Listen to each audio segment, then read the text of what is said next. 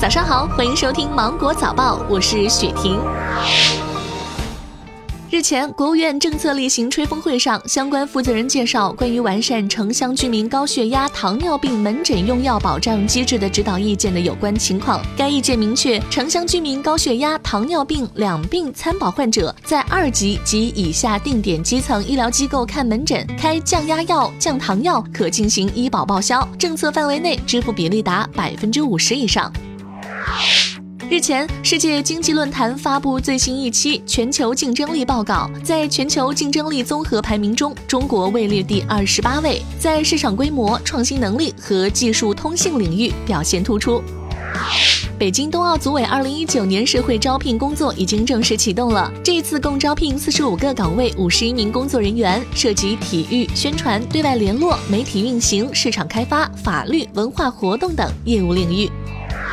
一直到十月三十一号，二零二零年全国硕士研究生招生考试进入到正式报名阶段，考生可在每天的九点到二十二点进行网上报名。近年来，考研报名人数不断趋高，二零一九年考研报名规模更是达到了二百九十万人，创下历史新高。专家提醒，考生选择考研与否，切不可盲目跟风，应根据自己的实力、专业水平和未来职业规划来综合考量决定。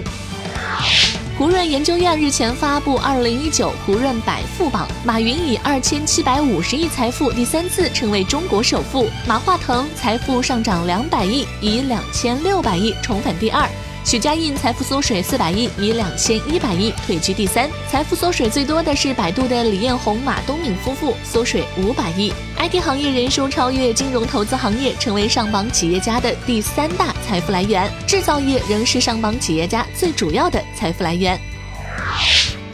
美国科研人员开发出了一种口服胰岛素胶囊，可将胰岛素运送至小肠壁进行吸收，未来有望替代皮下注射，供二型糖尿病患者日常使用。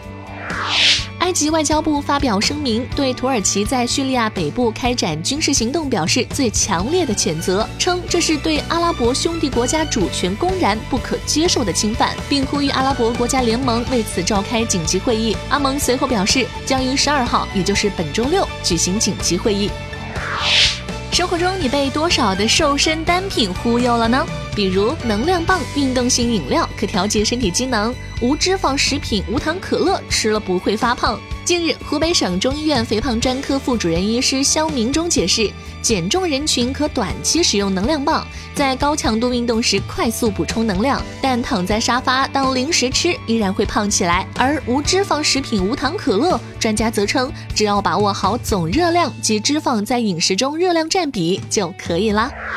今天的新闻就到这里，我是精英九五电台的雪婷，祝你度过美好的一天，拜拜。